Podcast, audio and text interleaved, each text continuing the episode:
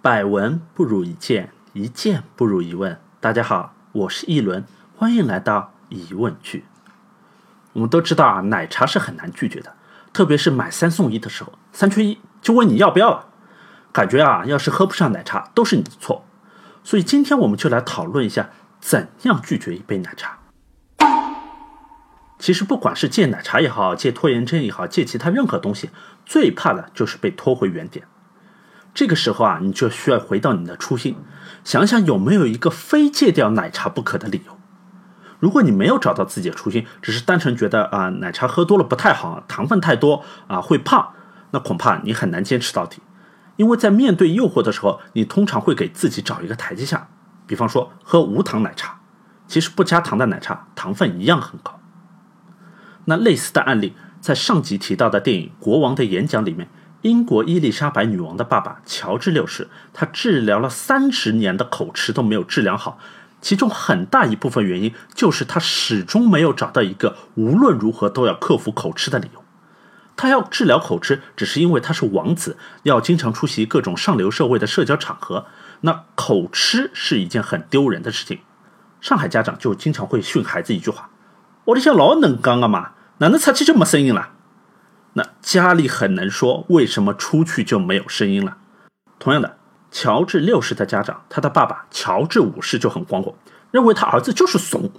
所以经常就大声的训斥他，勇敢点，speak louder to be a man。所以他去训练发声啊，只是迫于压力，没有一个真正发自内心的原动力。所以当猪队友一出现，他立马就缩回去了。他的哥哥爱德华八世就经常会模仿他的口吃。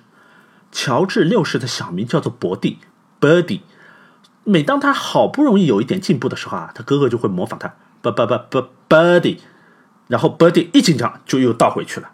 所以，他新来的主治医生罗格就很直接的说：“没有先天性的口吃，口吃折射出来的就是内心的自卑。”那乔治六世的自卑是源于他的童年阴影。小时候，他的保姆不喜欢他，喜欢他的哥哥爱德华八世，所以每当他们哥俩要去见国王和王后之前啊，保姆就扭他的脸，逼他哭，不哭就不给饭吃。等到后来被人家发现的时候啊，乔治六世已经得了胃病，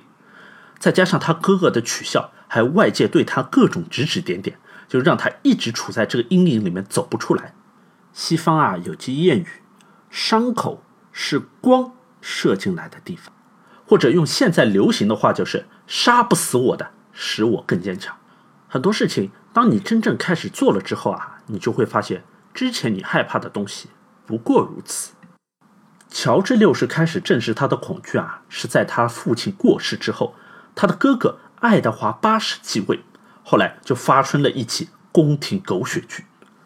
爱德华八世他爱上了一个离过两次婚的有夫之妇。来自美国的辛普森夫人，而且这个辛普森夫人跟他好的时候还没有离婚，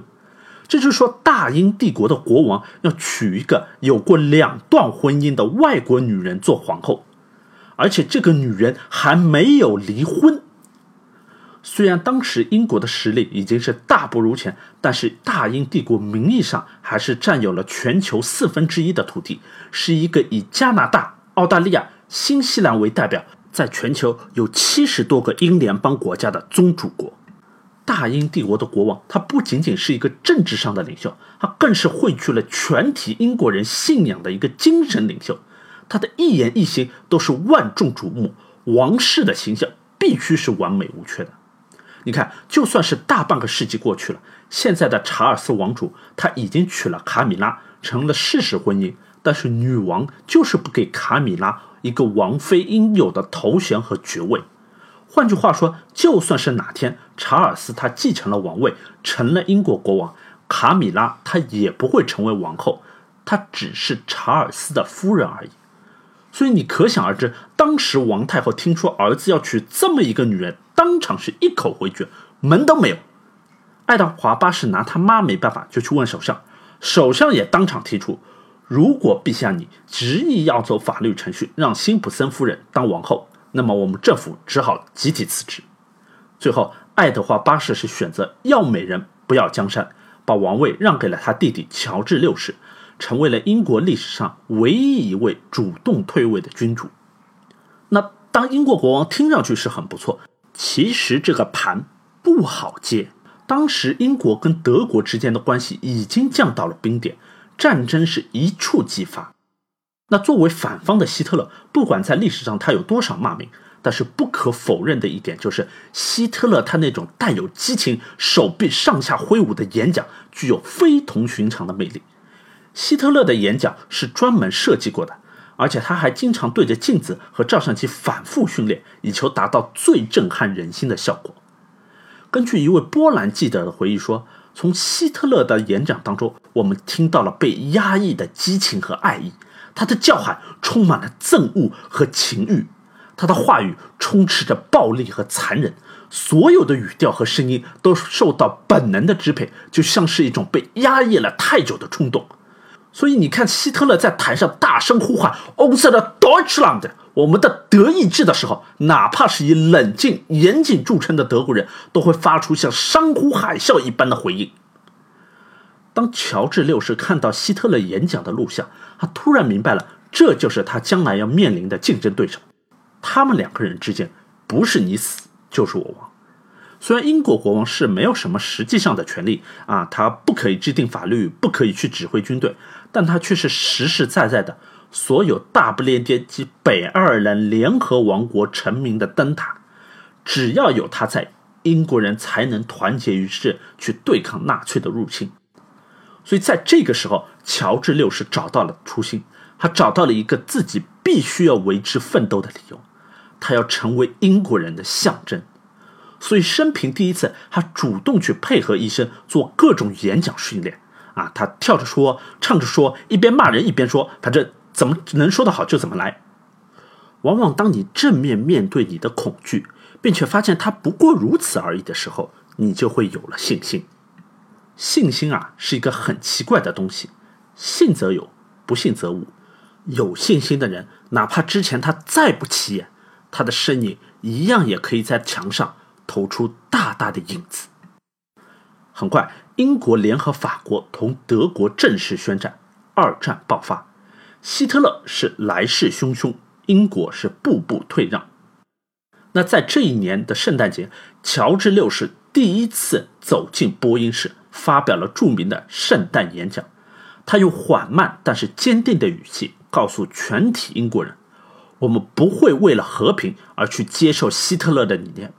我们不相信希特勒说的强权就是正义。我们会面临困难，但是我们只要坚定信念。”等待我们的就是 victory，就是胜利。那在当时虽然已经开战，但是英国人的战斗意志还很低迷，因为仅仅在二十年前，英国人刚刚经历过一战的惨痛，上百万年轻的小鲜肉战死沙场，现在又要面临二战。那这篇演讲在当时可以说是极大的鼓舞了英国人的战斗意志。乔治六世让年轻的伊丽莎白还有全体英国人看到，一个有着三十多年的口吃的人是怎么样战胜他自己。他们不由得相信，跟随着这一位国王，他们依然可以打赢这一次的战争。那事实结果也确实是英国战胜了德国，成为二战的战胜国。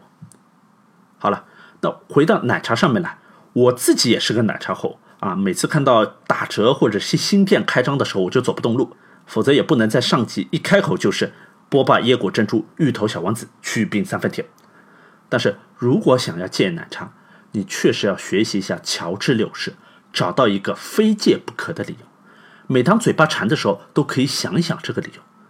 呃，如果实在找不到的同学啊，可以去看看你的体检报告啊，看看有没有脂肪肝浸润，或者是血脂有没有三高。